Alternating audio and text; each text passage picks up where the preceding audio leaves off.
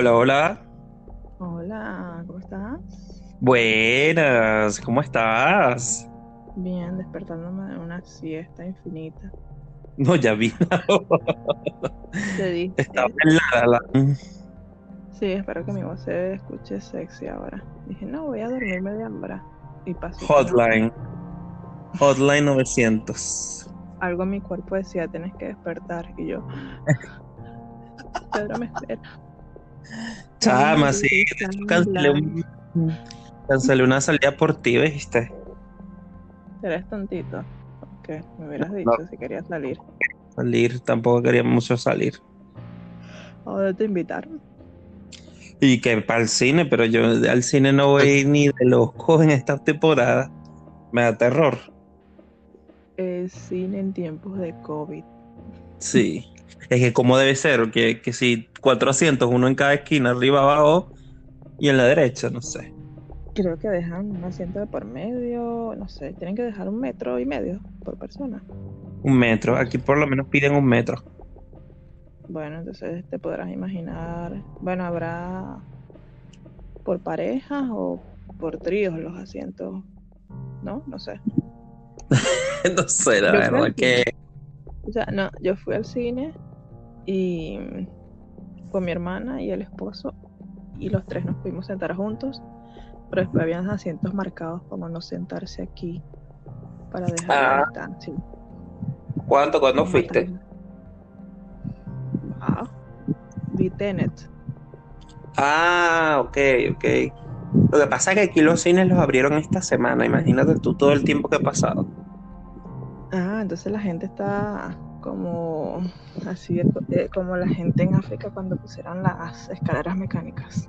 Volviendo Es. Vemos cómo se. Es que cómo se usa, cómo se compra un ticket de cine. Oh, Dios mío, mira. Como tus padres cuando abrían los cines por primera vez hace 50, 70 años. Ay, mira, mira. Veamos la última de Charlie Chaplin. Ay, qué metrópoli. Ay, no, qué risa. No, No, este. Aquí lo que estaban abiertos eran los cines de carro, ¿sabes?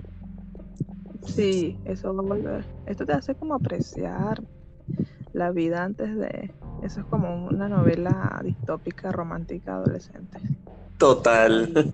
La vida antes de la pandemia. Nos faltaban vampiros y hombres lobos. Pero bueno, cuéntame, ¿qué que vamos a hablar hoy? ¿Qué vamos a tocar hoy? Bueno, cambiando de tema que no tiene nada que ver, o tal vez un poco, eh, hablaríamos de leyendas romanas.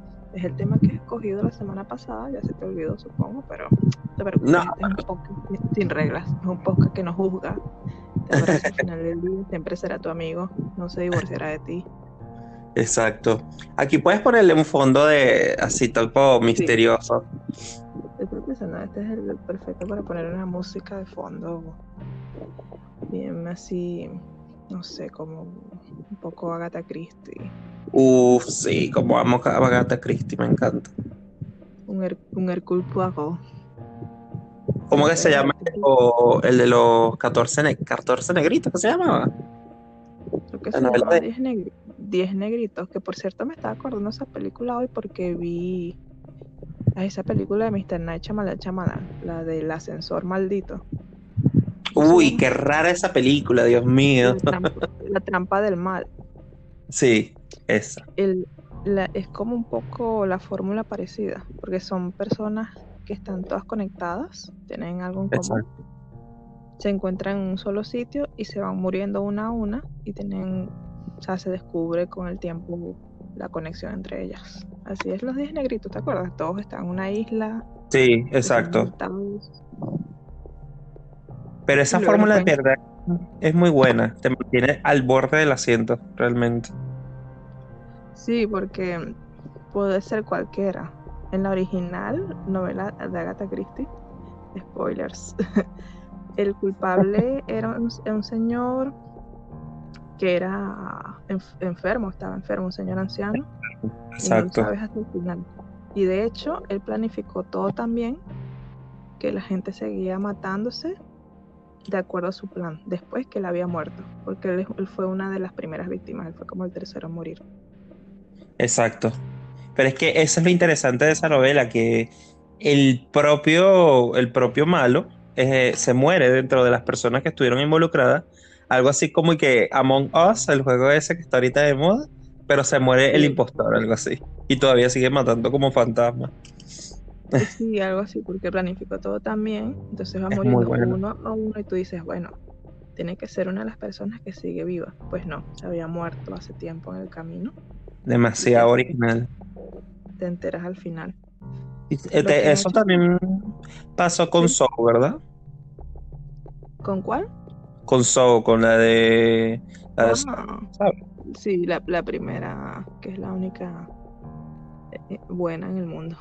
no, bueno, Bueno, la tercera a mí me impactó porque él, él creo que muere en la tercera o la cuarta, ya no me acuerdo, y todavía el tipo sigue matando a través de discípulos y vaina.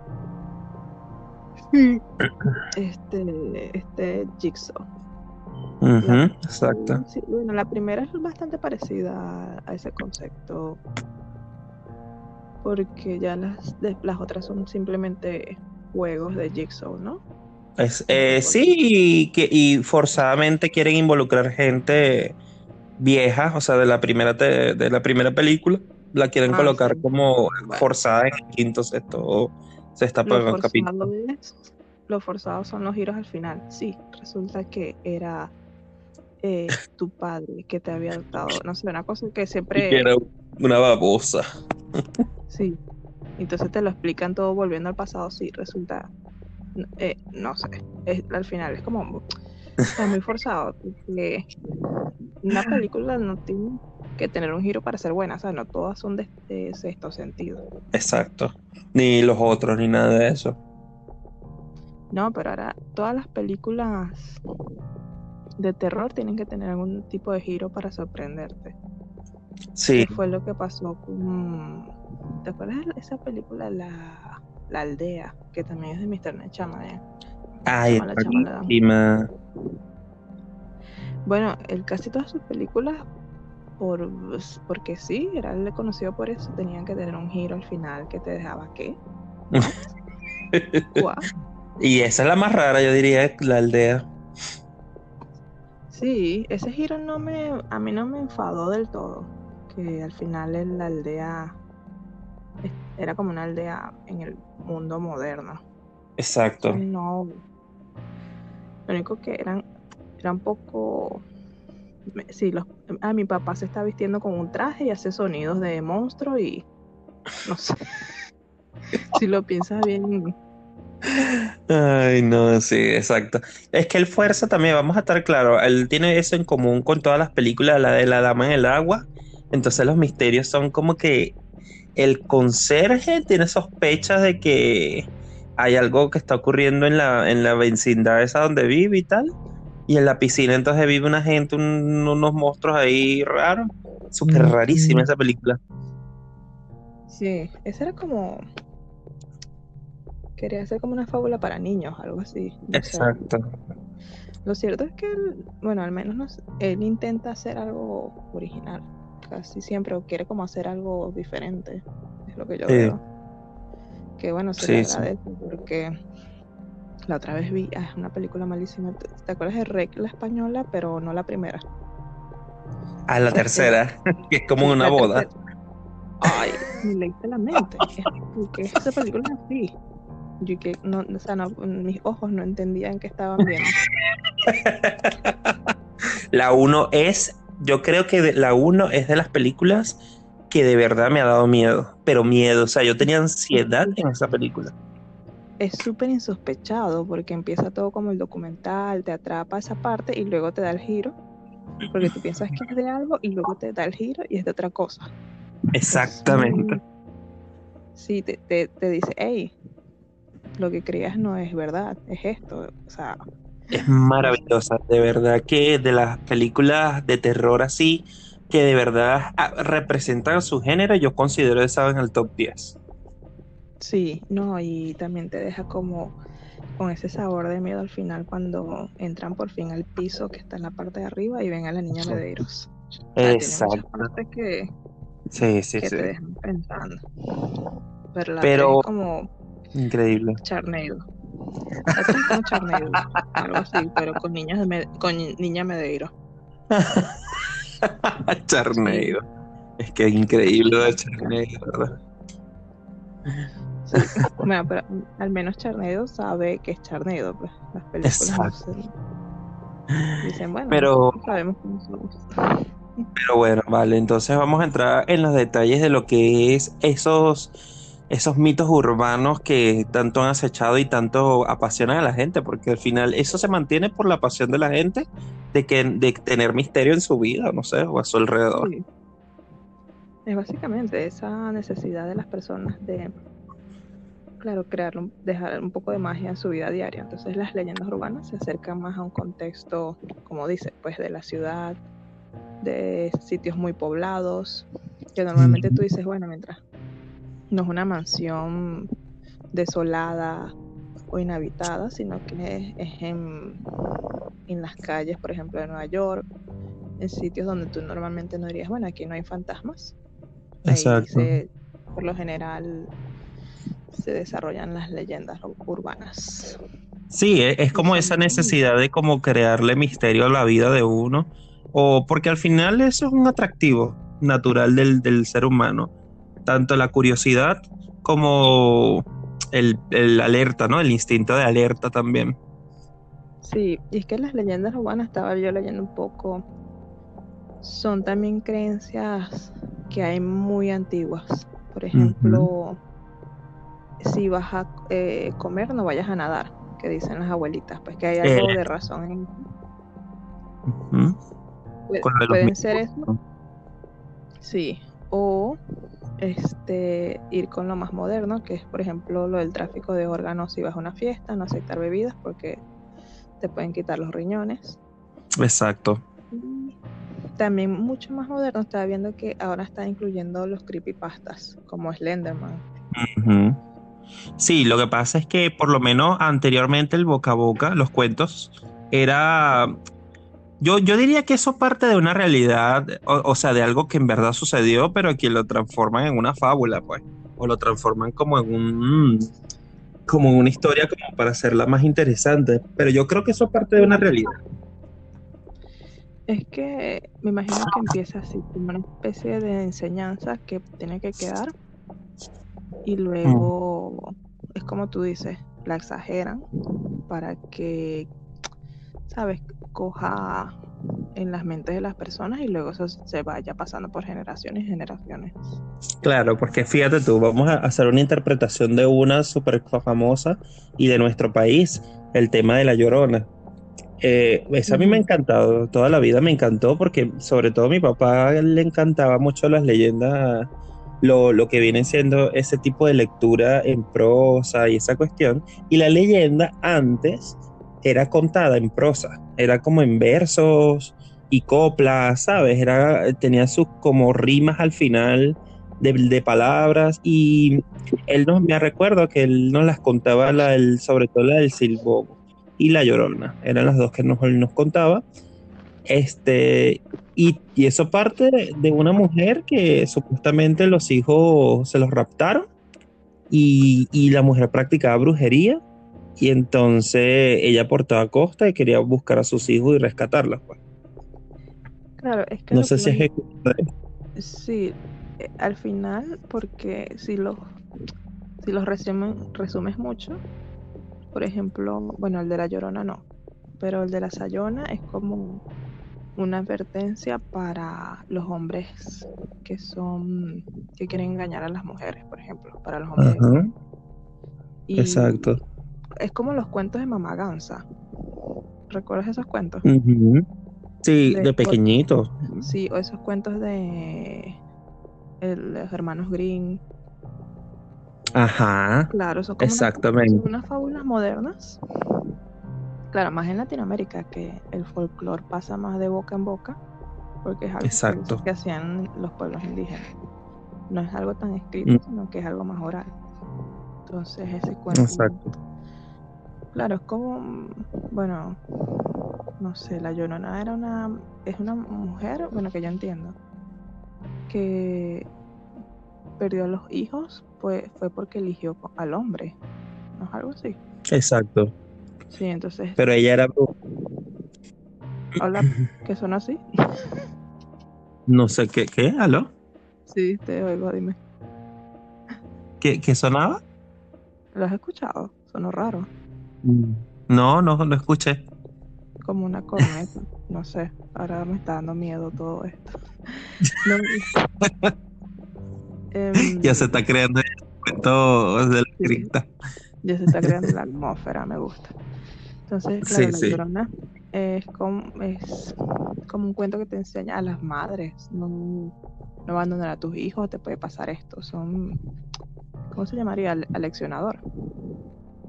Exacto. Yo considero que el tono de lo que viene siendo el tipo de fábula anteriormente era un tono mucho más directo, mucho más franco. Fíjate, las historias de los hermanos Grimm son crueles al final porque quieren dar como un mensaje muy marcado o una lección muy marcada de esa historia. Lo de la sirenita, el tema de, de Blancanieves, todo eso es súper fuerte. Al final las historias reales de esas películas de Disney. Claro, ya después, para que Disney pueda vender estas historias, lo suaviza un poco. Entonces, el de Exacto. la sirenita, que en el cuento original ella moría y se volvía espuma, eso lo cambiaron. La salvaron al final. Exacto. ella se volvió humana.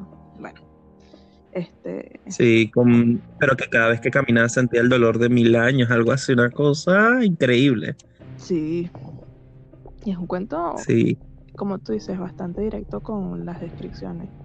Ella tenía piernas y cada Sí. vez que caminaba sangraba con cada paso. Entonces tú dices, mm, bueno, Exacto. así como este- pero infantil. sí, y uno no lo cree. Es lo que pasa es que como que nos hemos suavizado más en ese tipo de historias, pero es que todas, hasta Gulliver. Yo me acuerdo que la historia del viaje de Gulliver es también cruel. El tema de que él era el, el gigante, que la cuestión de los enanos, que los enanos comenzaban a, a- a- a hacer como per- perforándolo, acuchillándolo, pues. Pero como era tan grande, ¿Cuál es ese cuento? Ese cuento nunca lo leí, ahora estoy traumatizada. ¿Cuál es ese? Sí, los viajes de Gulliver. Esa es un- una historia también de ese tipo de, de los hermanos Grimm. Y el de Blancanieves, por Dios, ese es horrible. Ay, Dios mío. Este, estoy así teniendo unos flashbacks de Vietnam. Que yo leía esas historias. Pero tú tenías la novela esa- original, la, la de los hermanos Grimm. Eh, sí. Ah. Estoy recordando. Ay, ¿cuál era? Creo que era eh, La Cenicienta. Ajá. Que literalmente el cuento terminaba así. Y la bruja ma y la madrastra mala la metieron en una en un balde de aceite caliente y la lanzaron por un por una colina y murió. Fin, ¿sabes? Y yo no, Y wow. Tras se cortaron el talón. Eso es una locura.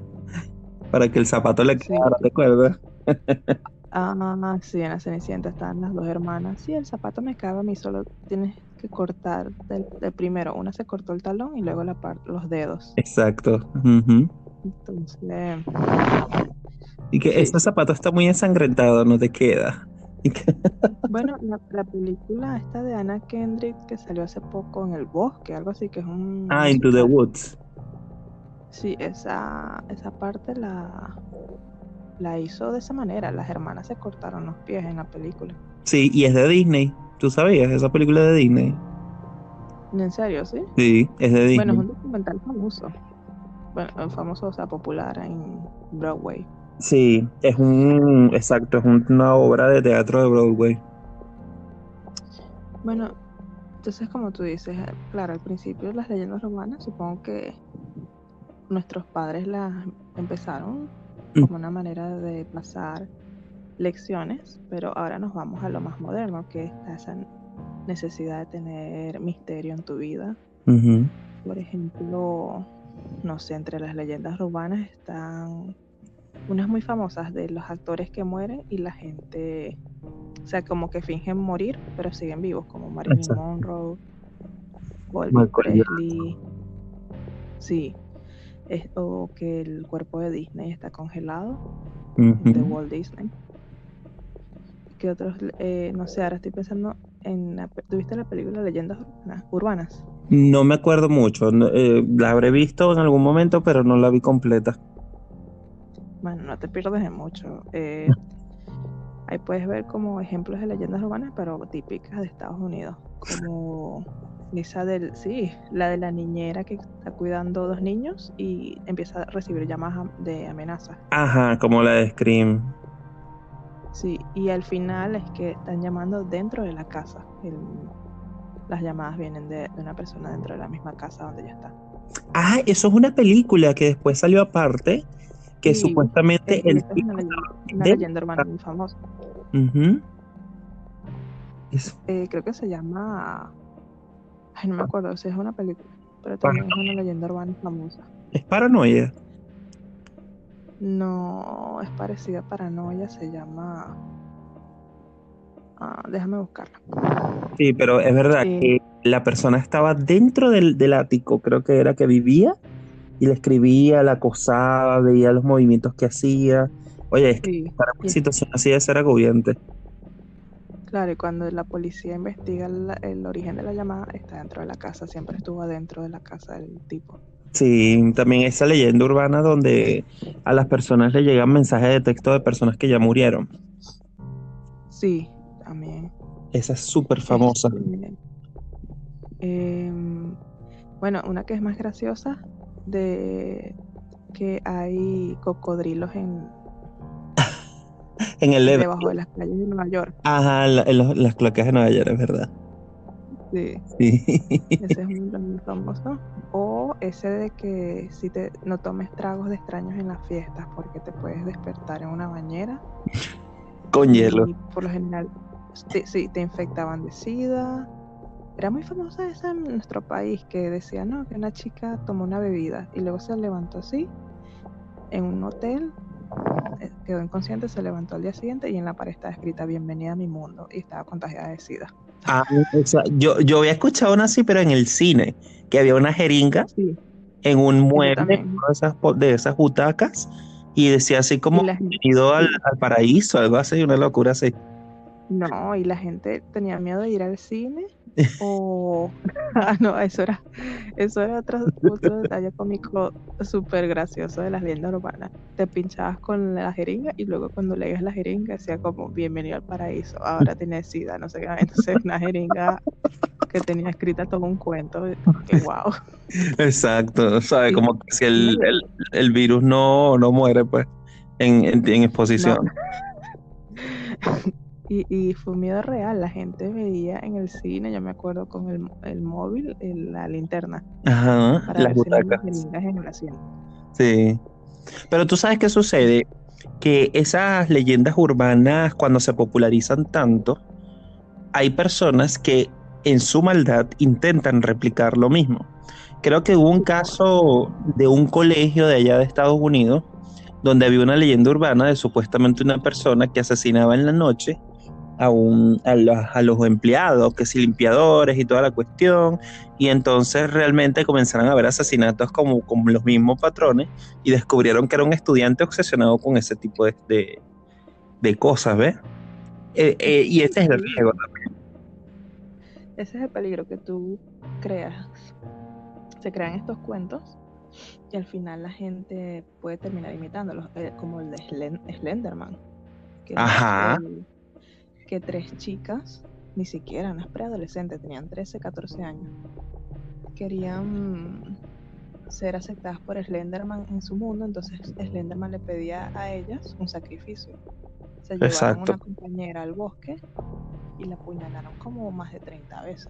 Que la chica Sí, eso es un caso real. Sobrevivió milagrosamente. Qué locura, Dios. Sí, Sí, entonces, entonces mm, es a, a quién le llega la información, cómo la interpreta y qué quiere hacer con ella.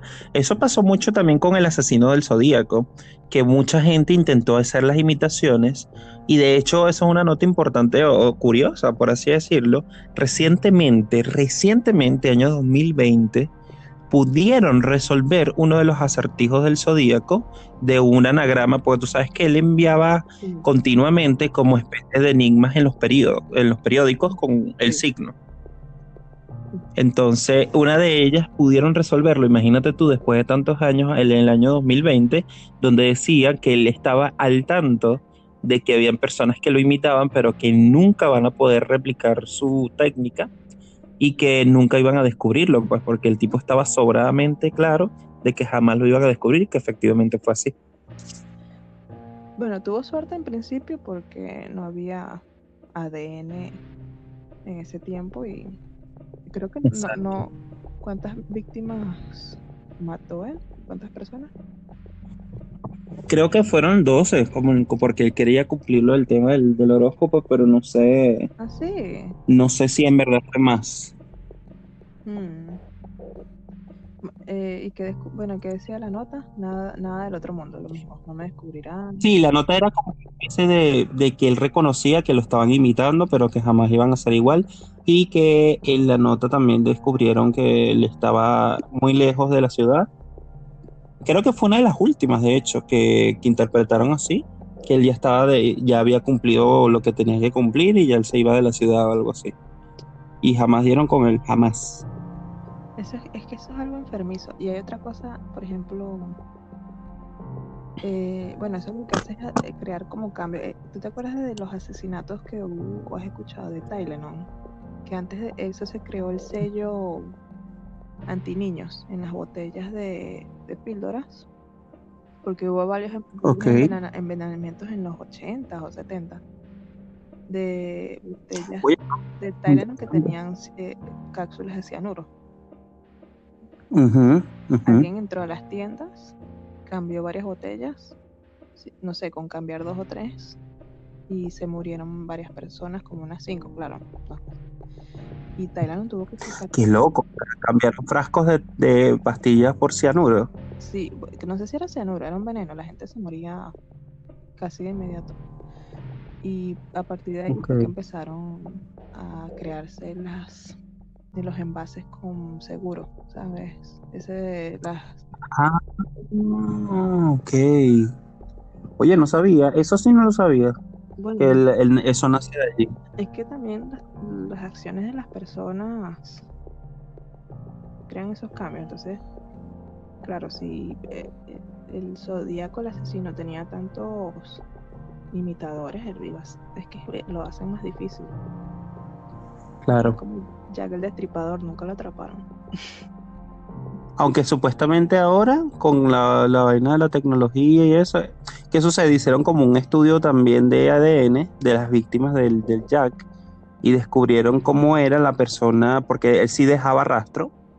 Obviamente fue en 1800, una cuestión donde no existía la tecnología ni siquiera para poder hacer eh, estudios de microscopio ni nada de eso. Y ahora en la época moderna ellos decidieron como desenterrar ese misterio y dieron con la descripción como a nivel genético de cómo podría ser o cómo era la forma física de, Jack por la forma de cómo agarraba los instrumentos con que mataba el, porque a nivel del ocio dejaba como unas cicatrices en las personas víctimas y a través de eso sacaron como lo, la anatomía del, del, tipo. Increíble, eso es una cosa increíble y dieron con lo voy a buscar. No sé, bueno, esos temas también lo podríamos tocar en otro podcast de asesinos famosos de la historia que nunca fueron encontrados. sí, eh, ese está bueno. Bueno, de eso de leyendas urbanas, hay otra que es muy famosa. ¿Tú te acuerdas de la película 8 milímetros? Sí, pero no me acuerdo de la trama bien. Que estaba todo como se, se trataba de un film snuff. ¿Te acuerdas de los films snuff? Sí. Que dicen que esos, esos no existen, nunca se ha probado uno, eso es una leyenda urbana, que son películas donde puedes ver personas muriendo, o sea, que las mm, Supongo que hoy en día ya se descubrirá que sí, pues que sí existen algunos, pero que se difundan es muy difícil. Sí, yo creo que eso va en el mundo de la Deep Web y todo eso. De hecho, hay muchas leyendas urbanas de la Deep Web que tienen que ver con esas películas, en la cual hay personas que supuestamente entran a una página como un Craigslist, donde hacen peticiones de torturas, pagas allí y te mandan el video. Ah, es que hay como un AliExpress, pero de la Deep Web, ¿no? Sí. Que es el el camino de la seda, algo así, en la Deep Web, y la gente puede comprar de todo, armas, drogas. ¿No existe una página así? Ahora lo, estoy viendo, lo estoy recordando mal. Sí, sí, sí, eh, es que son dos. Está ese mercado, es como decirte, sí, Amazon, como un Amazon de, de todo lo que viene siendo material prohibido. Incluso la gente, hay un rumor bien chistoso que supuestamente lo, la gente que se inyecta estos anabólicos lo compran por allí. Bueno, no estaría muy alejado porque, claro, no. ¿quieres claro. Bueno, mientras compras, este, no sé, personas y aquí al lado puedes comprar esteroides. Exacto. Es que hay una categoría que sigue. Sí, qué convenientes categorías: personas, armas, eh, guerra, anabólicos, gimnasio. Exacto. Y había otra página que era una Craigslist donde tú hacías solicitudes de cómo tú querías determinar la tortura. De hecho, la película esta Hostal es basada en eso. Ah, cierto. Uh Que hay todo ese mercado de, de, claro, de matar personas, de hacer vídeos, pero por petición de gente rica. Claro. Y hubo una bien comentada. Dime, sí. Debe ser algo súper costoso. Bueno, no sé, ¿tú crees que, que exista? Yo creo que sí, porque de hecho hubo una bien comentada, muy, muy comentada, que se hicieron varios vídeos en su época de estas peleas de ring donde se apostaba a muerte de la persona, o sea, era como una lucha, pero era la muerte, o sea, hasta que muriera. Y entonces hacían apuestas y la gente como que se reunía en una WWF o algo así. Pero era dando golpes duros hasta, bueno, hasta que uno matara al otro también, déjame ver si te recuerdo otras, eh, otras leyendas urbanas más modernas. ¿Tú has escuchado de Polybius? Ah, sí, esa es la del juego prohibido, ¿no? Era como el juego supuestamente que te induce a cosas, etcétera. Bueno, no sé si iba así que los Estados Unidos estaba desarrollando un juego o como algo para lavar cerebros. Exacto. Hicieron una consola, bueno, eso no es una consola, ¿cómo se llamaría eso? Un arcade. Sí, un arcade. Y lo pusieron en un bar de Estados Unidos. Claro, entonces eh, la gente se volvía adicta al juego, no, lo, no paraba de jugarlo. Y entonces todavía están tratando de investigar o saber si es verdad que existe un juego que es así adictivo. de hecho, creo que formaron un juego así. Lo hicieron, como que qué juego te puede volver adicto, algo así, y, lo crearon y se llama Polybius. Imagino que en homenaje a eso. Claro. Ese, ese es uno moderno. Déjame ver otras leyendas urbanas que me dan mucho miedo. ¿Tú has escuchado la del episodio perdido de Los Simpsons? La del episodio perdido me parece, eh, recuérdame cuál es. Bueno, esos son creepypastas famosos que todo, eh, el episodio perdido existe de Bob Esponja, de Los Simpsons, siempre hay como una leyenda de un programa famoso que tiene un episodio perdido. Exacto. Empieza así, ¿no? Una tarde estaba viendo la televisión y estaba viendo Los Simpsons. Todo parecía normal, empezaba normal, pero de pronto empezaba a cambiar la animación, se ponía como oscura, había imágenes de gente muerta y la gente quedaba sorprendida que estaba pasando y es como un episodio que, que por lo general tiene temas de muertes, pero que la gente lo ve y luego lo intenta buscar y no lo consigue, pero otras personas lo han visto también. Interesante. Oye, ¿verdad que sí, me parece haberlo escuchado de los Simpsons? Sí. Eh, no me acuerdo bien de los Simpsons, que creo que tenía eh, Homero en ese episodio mataba a toda la familia. O sea, empezaba ¿Qué tal? Como una, riña entre, entre Homero y Bar. Y claro, en vez, sabes que da risa porque Homero siempre estrangulaba al eh, Mm, de- pequeño demonio. Exacto. Se tornaba súper serio y terminaba matándolo. Luego mataba a Lisa y a la esposa, sacaba una escopeta. Entonces el episodio perdido era eso. ¿Qué? Mataba a toda la familia entera. Yo me imagino que ese es terror en Amityville, la versión de Los Simpsons, qué sé yo. Algo así. No, y tú buscas también ahí el de Bob Esponja, muy famoso. Pero eso también entra en la parte de creepypastas, que bueno, son como leyendas urbanas muy modernas ahora del internet. Sí. ¿Tú te acuerdas de la leyenda esta urbana que en mi tiempo a mí me asustó mucho, muchísimo, porque yo vi el video, el de Obedece a la Morsa. ¿Tú te acuerdas de eso? Sí, sí, que era como que si veías el video, te lavaba el cerebro. o te- Fuerte. Que era, o sea, era una edición que hizo alguien de un hombre bailando, pero bailando ballet. ¿Era un hombre o una, una chica? Era una trans. Eh, creo que era una drag queen, pero que tenía poliomielitis y tenía otra enfermedad degenerativa y que se veían muy, la imagen de ella era muy fuerte porque era como muy delgada y entonces es muy fuerte porque el video yo me acuerdo haberlo visto y a mí me pegó, pues a mí me impactó muchísimo el verlo. Es como una niña Medeiros, algo así, ¿no? Sí, eh, sí, más o menos que sí, porque eh, era como una que comenzaba el video con la canción de Dixie Dixie Araña, ¿te acuerdas? No me acuerdo muy bien, no me traumatizó tanto como a ti. Bueno, no, esta comenzaba con la canción de, de Dixie Dixie Araña, Tejió su telaraña. De repente la canción se acelera, después se relantiza y la ponen al revés. Y entonces ponen el video de esta bailando como tapping o algo así. Y después como una imagen donde ella se está acercando poco a poco a la cámara. Horrible, horrible. Yo te lo juro que yo quedé impactado. Es más, nunca lo quise ver. Lo- todo lo que era relacionado a eso yo lo quería ignorar porque a mí me impactó muchísimo. Me dio mucho miedo.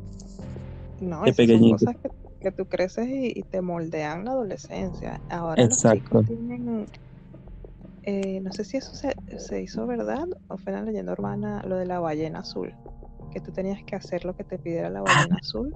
Y increíble que era así, que era como que le daban como unos rituales o una serie de, de cosas que hacer para porque los amenazaban, porque tenían como material de ellos y los extorsionaban Sí. y material de sus padres, me imagino, y entonces al final los llevaban al suicidio. Pero eso se hizo, hubo un caso en la vida real, ¿no? De hecho, varios, hubo varios. De hecho, Y- en, en Latinoamérica hubo uno. La chica se terminó suicidando, ¿no? se terminaron. Eh, Sí, fue, y sí hubo varios casos, eso sí lo me acuerdo haberlo escuchado. Igual el de Ayu- Ayuwoki. Era como un espíritu que tú le escribías por WhatsApp. El Ayuwoki, qué horrible ese muñeco, por favor, ¿cómo pudieron haber hecho eso? Yo, hubo un tiempo que yo estaba obsesionada con los creepypastas, pero ahora no recuerdo mucho de esos porque, claro, son, como tú dices, tienen elementos reales y a la vez de terror. Entonces, tú dices que pueden ser historias que pueden suceder en el Mm. mundo real, son como más creíbles. Claro. Pero es que, bueno, tiene que tener alguna base, porque no creo que todo el mundo tenga una inspiración tan fuerte como para crear toda una historia así, ¿verdad? No, claro, es que el- eh, la base en la realidad es lo que lo hace atractivo. Es como las películas de Alfred Hitchcock, que cuando es la escena de la mujer que la matan en psicosis, que la matan en la bañera, cambió todo el mundo del cine porque era algo que te podía suceder a ti o a mí. Exacto. Entonces, cuando ya tiene esos elementos de la vida real, eh, lo hace más atrapante. Claro, como lo del cine, por ejemplo. Te puedes infectar yendo al cine. Tú no sabes si es real o no, porque a Claro. veces las mentiras y los rumores se difunden mm, más rápidamente que la, la verdad y la razón. Y sobre todo con, con los fake news de, de, la, de la era del Internet, creo que es mucho más rápida la difusión de los rumores. No, ahora con esto del coronavirus todo el tiempo salía, sí, para matar el coronavirus tenés que inhalar vapor de agua caliente. sí, o comerte un ajo completo machacado con no sé qué. Unas cosas Sí, que dar, tú tres igual. vueltas, dar tres vueltas y, y ver la luna Mm. llena. No pestañear durante el- una puesta de sol, que es cuando los rayos solares están más fuertes, qué sé yo. Em, bueno, no, déjame pensar en algunas leyendas urbanas que... Es que te digo, más que todo, cuando yo era pequeña era lo del creepypasta, que a mí me obsesionaba mucho.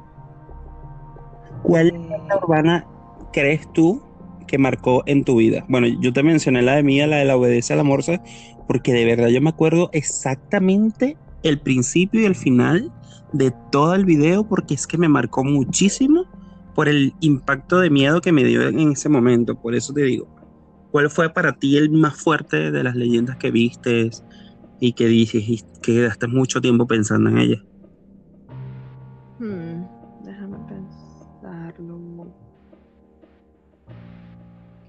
Sido... ¿Qué edad tenías tú cuando pasó eso de la... de la morsa?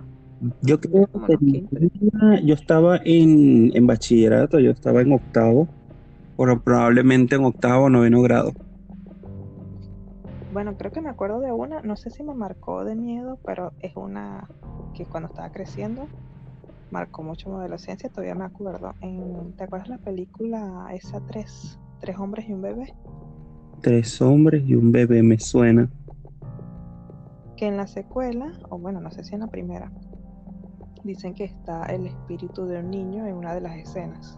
Ah, sí, claro, ya, ya, ya, que hay como un fantasma allí. Sí, que realmente, bueno, después lo investigaron y es el, es un es, es como un cartón, una silueta de cartón de alguien, pero en el momento que tú ves la película, parece una persona detrás de la cortina. Exacto. Esa es una de las, más que todo de películas así, me, me llama mucho la atención. También en El Mago de Oz, la original, hay una parte que está Dorothy caminando, bueno, por el camino es escarlata, no me acuerdo. Ah, que se Y- ahorca la persona. Sí, que cae una rama y dicen que es que se está abarcando uno de los actores en la película y lo grabó. Quedó grabado. Sí, sí, sí, sí, me acuerdo. Y sí, ya me recuerdo haber visto el video donde dicen que eso pasó. Ujú. Sí, esas, ese tipo de leyendas urbanas a mí, claro, porque tenías como evidencia real, lo podías ver y, y tu mente sugestionaba todos los hechos. Exactamente. decías, "Mm, Yo creo que eso, verdad, puede ser verdad". yo creo que esa es la base de todo el tema de la, de las leyendas, cómo tu mente te sugestiona o te, te pone en posición de, de eso que estás viendo, pues. Y allí desenvuelve todo el miedo, pues. Eh, es que no sé cómo escribirlo, es como algo delicioso. Que es un misterio, claro, es un misterio que te obsesiona y no deja de pensar. Exactamente. A la vez le rehuyes y, y te da miedo, pero no puedes dejar de, de querer saber más de eso. No sé, Exacto.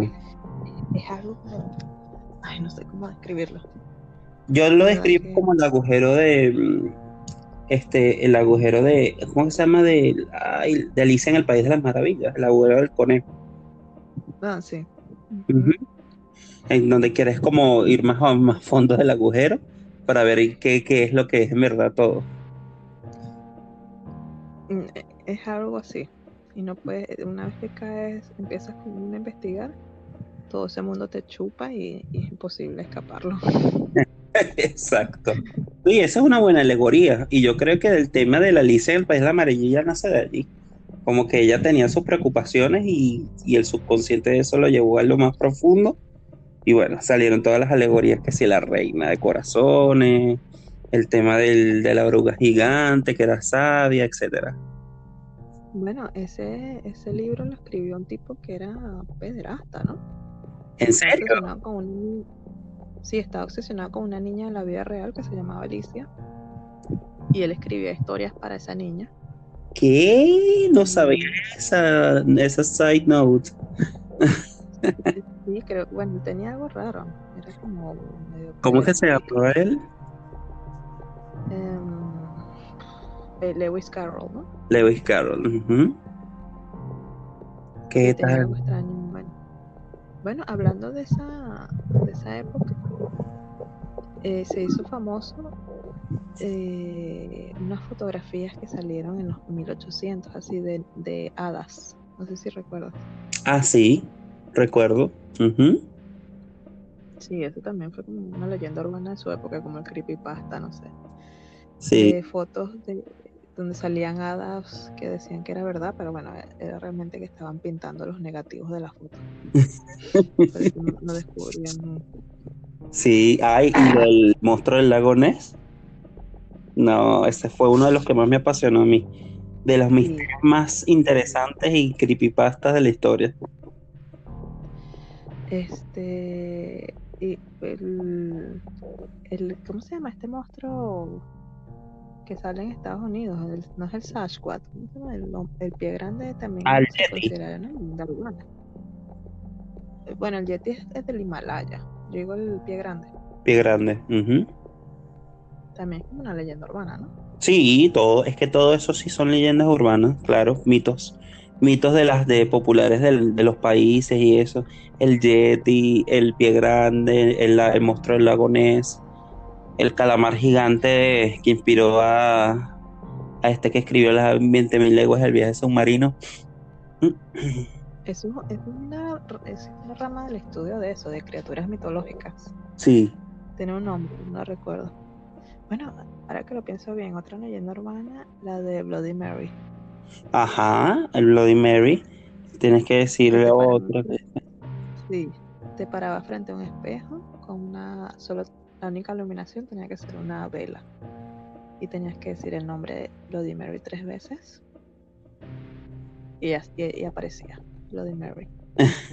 Y nunca para decirte hola. Sí, no entiendo por qué la gente lo hacía, pero Y que era como, un, como algo de agua en la mano, ¿no? Eh, eh, ah, ya sé qué dices tú. Ese era un juego que nació a partir de eso. Se llamaba. Era como jugar el escondite con una, en- una entidad, un fantasma. Ajá. las reglas eran que tenías que tomar un trago de agua, pero no, o sea, no tenerlo en la boca, no, tra- no tragártelo. Y la única, podías tener el televisor encendido, pero en una estación de estática. Qué eh, tener loco. un muñeco, tener un muñeco y un cuchillo. Y mm, ay, sé, es que era un juego, déjame buscarlo, las reglas eran así. Entonces, claro, jugabas desde las 12 de la noche hasta que amanecía. Y la idea era que la entidad te buscaba por toda la casa. Y luego, te, no sé, era una cosa, y la gente lo hacía. Sí, creo que de ahí nace esta película de la de las voces, sil- voces silenciosas. No me acuerdo como que, que es que él investigaba las, las cuestiones paranormales con un, como una especie de radio que sintonizaba voces y no sé qué. Ah, ya sé qué dices tú, sí. Eso, eso, ese aparato existe en la vida real. Sí, tú hablar con lo que es como un aparato que cambia de estaciones muy rápidamente y así envía eh, mensajes desde el más allá. Eso, Voces del Más Allá, creo que se llama la película. Déjame buscar cómo se llamaba ese juego, que era que jugabas toda la noche. Era como un escondite, pero con un fantasma. Ese también era bastante creepy. Qué loco. Mira, yo te voy a decir algo. Alguno de esos, de todos estos mitos debe ser, al menos uno, debe ser cierto. Al menos uno. Claro, es que la gente le gusta estar como en ese límite de lo que es peligroso y lo que es seguro. Exacto. Entonces tú quieres en- entrarte en el misterio, pero no quieres sufrir las consecuencias, pero también te gusta saber si varias personas han muerto a causa de esto. Exacto. Entonces, claro, es- juegas con eso de que tú puedes involucrarte, pero a la vez no sabes ese peligro que hay mm, de vivirlo. Por eso es que se crean todos estos rituales urbanos como el de Bloody Mary o lo de Slenderman y eso, porque la gente quiere como tratar de adentrarse en ese misterio. ¿Te acuerdas el de las gemelas, el de Crimson Butterfly? Sí. El de las gemelas que tenían que matarse en, en un ritual para ver quién sobrevivía. Ese era bien cruel, ese en Japón. Ah, en Japón existieron también sus varias leyendas urbanas. De hecho, mira, estoy buscando lo del juego. Se llama El escondite de una sola persona. Y dice que tiene orígenes en Japón. Ah, imagínate. Entonces dice, claro, jugadores, una persona. Necesita tener un muñeco, una, un vaso con agua y sal, televisión, un sitio para esconderte, ¿sabes? Todo. Qué loco. Tienes instrucciones. Y bueno, la idea es que tú lo llamas, tiene que empezar a las 3 de la mañana. Entonces tú tienes que decirle a la entidad, eh, o bueno, decir este, yo, que yo me llamo Rosana. Bueno, eh, empiezo yo a esconderme. Yo soy Rosana, yo, yo seré la primera en esconderme. Vas al baño, tienes que sumergir el muñeco en agua, apagar todas las luces de tu casa y irte al sitio donde te vas a esconder. Puede ser un closet, debajo de la cama. Claro, enciendes el televisor que va a ser como la única luz que está encendida. Cierras los ojos y cuentas hasta 10. Qué locura. Luego que termines de- cuando termines de contar, abres los ojos y vuelves al baño. Tienes que sacar el muñeco del agua y decir te he encontrado. Y decir el nombre del muñeco porque lo, lo tienes que bautizar. Y entonces decir, em, bueno, ahora tienes que esconderte tú. Te vuelves a esconder y luego tú tienes que tomar el agua, y no- pero no tragar el agua. Y cuando sales a buscar el muñeco, la idea es que el muñeco no está en ese sitio donde tú lo dejaste. Y tienes que buscarlo por toda la casa. Qué locura. En serio, esas son la- las reglas. Sí, una vez que consigues al muñeco, porque claro, la idea es que tú tienes el muñeco para que la entidad entre en el muñeco, como una especie de Anabel. Exacto. Y tú juegas el, el escondite con esa entidad en el muñeco. Qué locura. Cuando, cuando lo consigues, dices, eh, gané, yo gané, yo gané, yo gané. Tienes que decir tres veces. Qué loco. ¿no? Y fue, y hay un, hay un video, en, en- lo buscaré en, en YouTube, de una persona jugando el juego y se escuchan sonidos raros. Bueno, pero ahora todo lo manipulan, uno no, uno no sabe que es verdad. Sí, ya a este punto yo considero que, que al final es difícil eh, como que demostrar lo paranormal cuando es tan fácil manipularlo, editarlo, hacer postproducción de todo. Claro, es que muchos de los misterios es porque la gente no busca saber la verdad. Es como tú dices lo de las agujas, el, el virus del SIDA, cuánto tiempo puede durar fuera del cuerpo. Pero claro, el, el mito sigue vivo. Claro, porque está el temor presente de, de querer infectar, de no, no querer infectarse o algo, pues. Sí, y la Es que- siempre prefiere. Vamos a estar claro que el, el desconocimiento es un arma poderosa. Aquella persona que Sí. tiene conocimiento siempre va a tener un arma poderosa sobre el, sobre el, el tema del misterio y el tema de la manipulación. Es así, es una manipulación de masas realmente. Eso termina haciendo un daño en la vida real, porque si te pones a ver, ok, lo de, lo de Bloody Mary o otro tipo de leyendas urbanas, claro, tienen consecuencias, pero no como esto, que la gente dejaba de ir al cine. Exacto. Exacto. Sí, porque a veces el tema de... A, a veces también jugamos con el límite de lo fantástico, con el límite de lo real y queremos forzar a que las cosas reales sean fantásticas. Y de ahí pueden haber mu- muchas tragedias. Esas personas que intentan que, que con alguna magia o algún ritual tener poderes o... eh, eh, ¿Te acuerdas de esa onda que hubo un tiempo en que la gente quería levitar? Yo no sé si tú te acuerdas eso del liceo. Sí.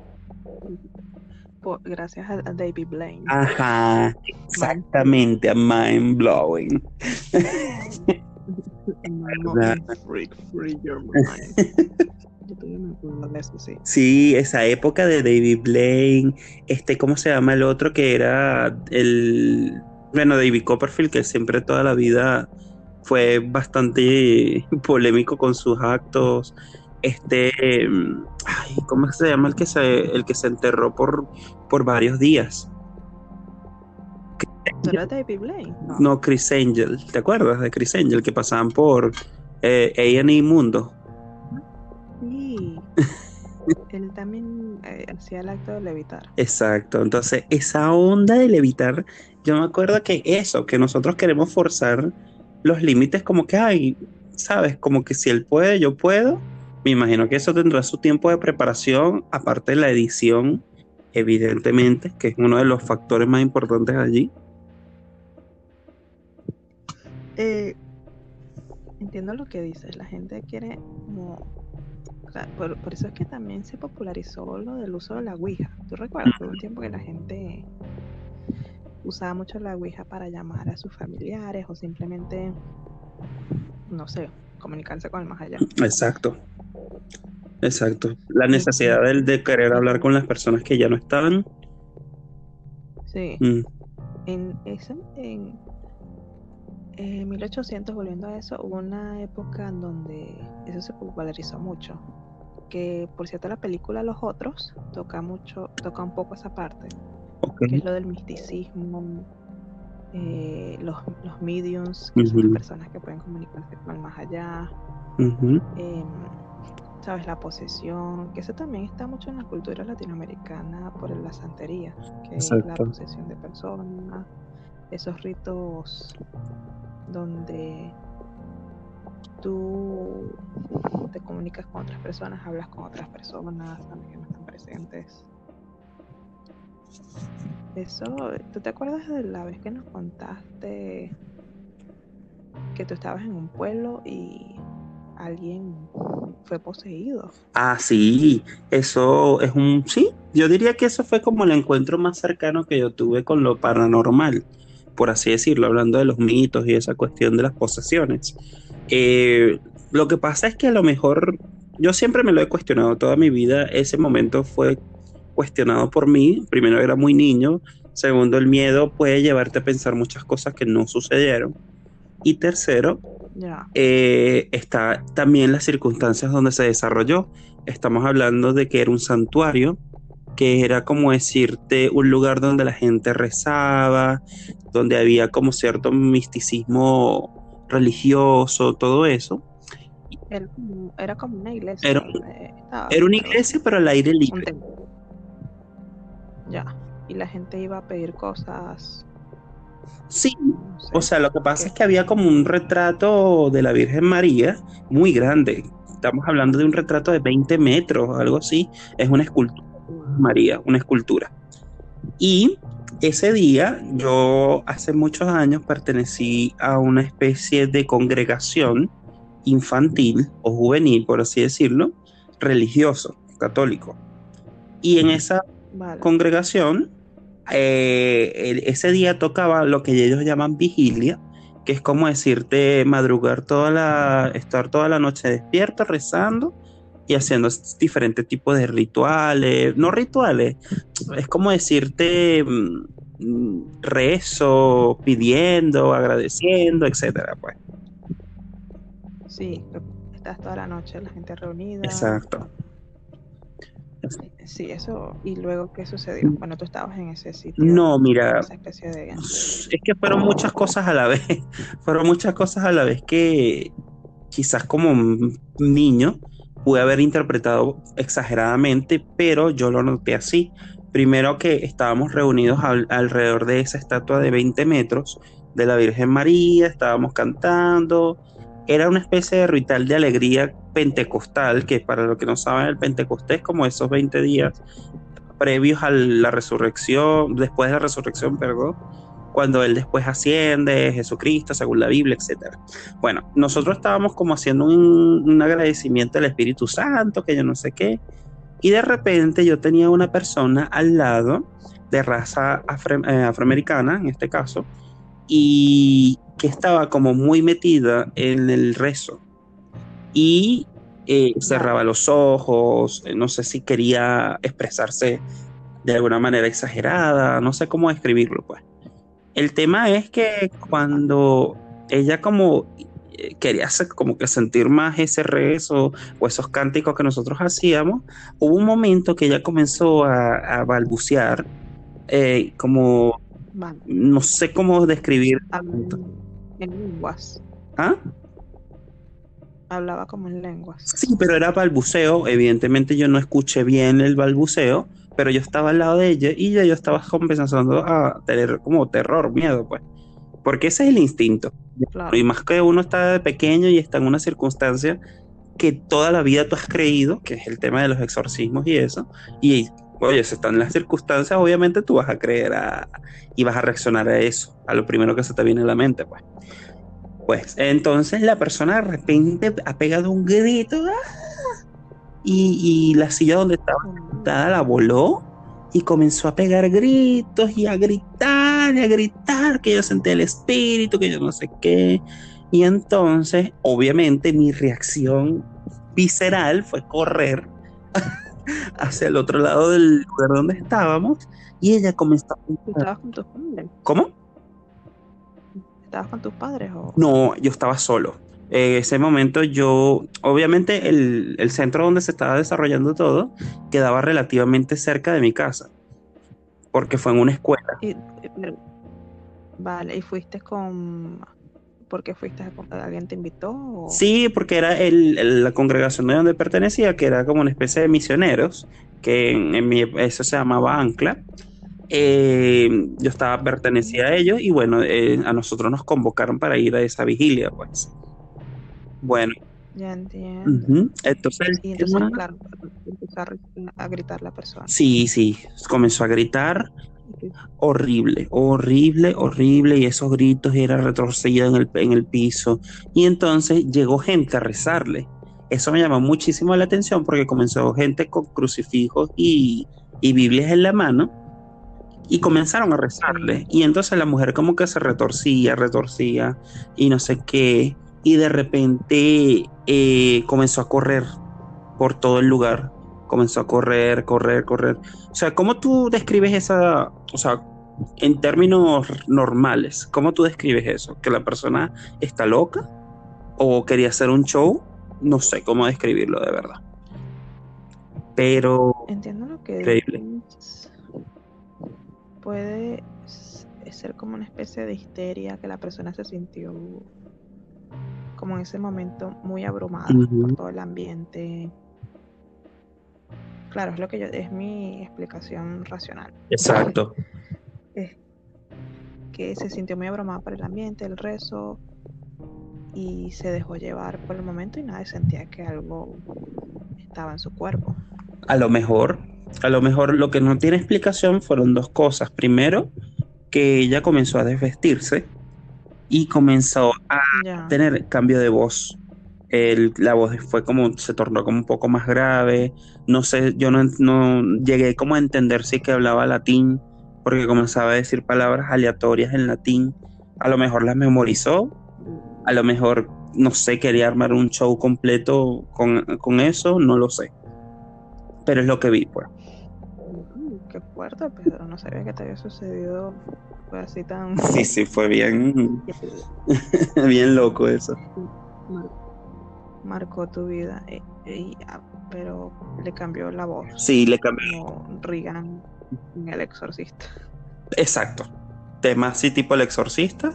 eh, le cambió la voz. ¿Cómo- ¿Y qué sucedió? ¿Cómo, cómo acabó toda la situación? ¿Se calmó la persona? No, mira, eso yo, después obviamente los líderes de religiosos comenzaron a desalojar a los pequeños, o sea, nosotros, eh, comenzaron a decir que no fuéramos, que no fuéramos, que no debíamos estar aquí porque esas son manifestaciones que pudieran ocurrir. No sé si era porque ellos de verdad lo creían o estaban diciendo eso como para espantarnos más y alejarnos más de la situación. La verdad no sé.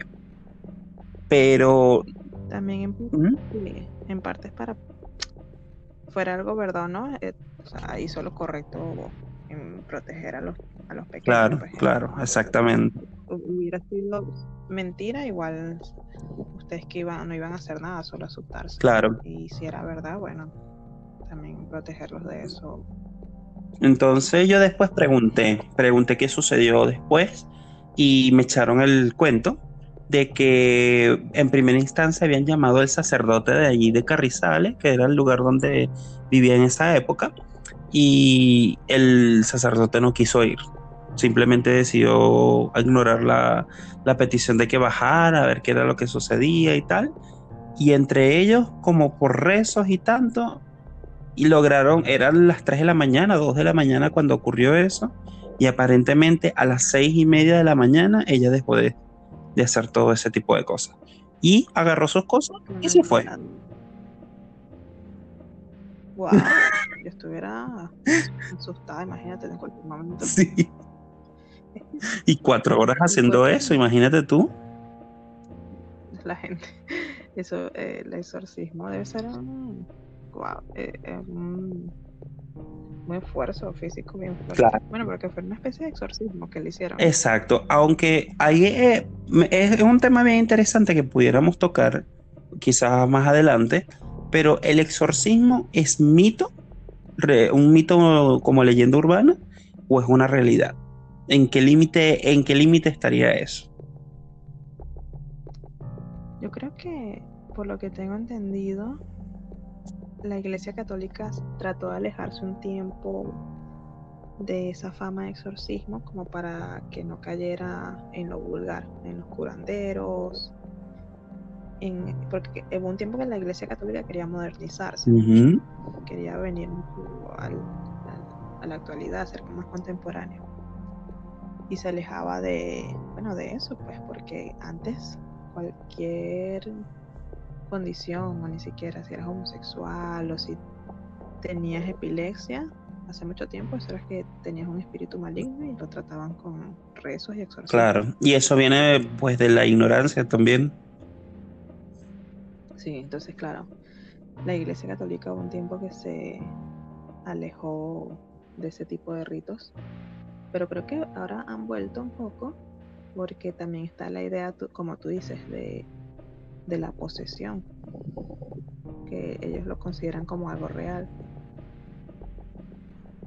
Y hablando de eso, está lo el, el estigmata, ¿sabes? La-. Cuando la gente presenta las mismas heridas que Jesucristo. Sí, Por ejemplo, exacto. Los, cla- los clavos, la corona de espinas. Eso también ocurre mucho. Bueno, no ocurre mucho, hay casos. Eh, aunque, y esos de los casos como más, más, más increíbles y misteriosos, registrados, casos reales de personas que, que manifestaron ese tipo de cosas. Supuestamente San Francisco de Asís fue uno. Y unas, eh, era una monja también, creo que es, no me acuerdo, era Sor, Sor no sé qué.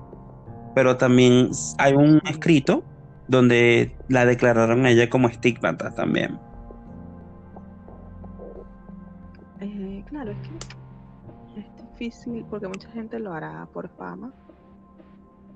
Y creo que tienes que tener un mínimo de marcas. Por ejemplo, si tienes cuatro marcas, ya eres estigmata. Entonces, ¿te, te acuerdas de esa película? O estoy, eh, pensando en la película y lo que estoy diciendo es No, No es sí, verdad. recuerdo clarito, esa es una de mis películas favoritas de misterio. A mí me fascina esa película, es maravillosa. que claro, era una chica que no era religiosa para nada, no era, porque normalmente eso ocurre en personas que son muy devotas. Exacto. Y era que su madre le había regalado un rosario que era de un cura o de un padre muy, muy devoto. Entonces, claro, ella, ella se vio invadida por el espíritu de, ese- de esa persona. Y que le quería decir algo, ¿no? Sí, quería enviar un mensaje. Esa película también fue muy polémica por esa razón. Que decía que Jesucristo no estaba en un templo de piedra y madera, sino que estaba en todos lados. Exacto. que La iglesia soberana. La iglesia sobraba un poco. Exactamente. Es que esa estructura se ha cuestionado muchísimo en- durante muchos años, la estructura de, de la iglesia como tal. Sí. Claro, la, la gente simplemente lo que está es abandonando la iglesia de forma orgánica. Ya estas nuevas generaciones no van a rezar, no van los domingos a la iglesia. Claro, se mantiene todavía, pero yo veo que se está perdiendo un poco ahora con las generaciones nuevas. Y eso también, en parte, eh, ma- la gente deja el catolicismo, pero no quiere abandonar el misterio moderno. Exactamente. Porque sí, como lo, una vez lo me comenté en uno de los podcasts pasados, la gente siempre va a buscar creer en algo, como te dije, y eso no va a cambiar. O sea, es como el ser humano busca siempre partir de algo, de una base o de algo para poder desarrollar su vida. Si no, no la hace. Claro, es que, bueno, hay personas que se conformarán con lo que está ahora en, el- en su mundo, lo que pueden sentir, tocar, percibir, Exacto. pero que otras personas prefieren creer en un más allá, en decir, bueno, simplemente el mundo no puede ser algo tan pequeño, tiene que haber algo después de esto. Sí. Y qué interesante, ¿no? Eso sí, es mucho material para otro. Yo, el tema de la filosofía después de la vida es para mí de las cosas más enigmáticas y más increíbles de todas. Sí, es que, bueno, no sé, ¿tú qué te, consideras un creyente o, o un incrédulo? Yo me considero un semicreyente realmente, porque no me, o sea, la creencia mía no está bajo el paradigma de alguna de las religiones.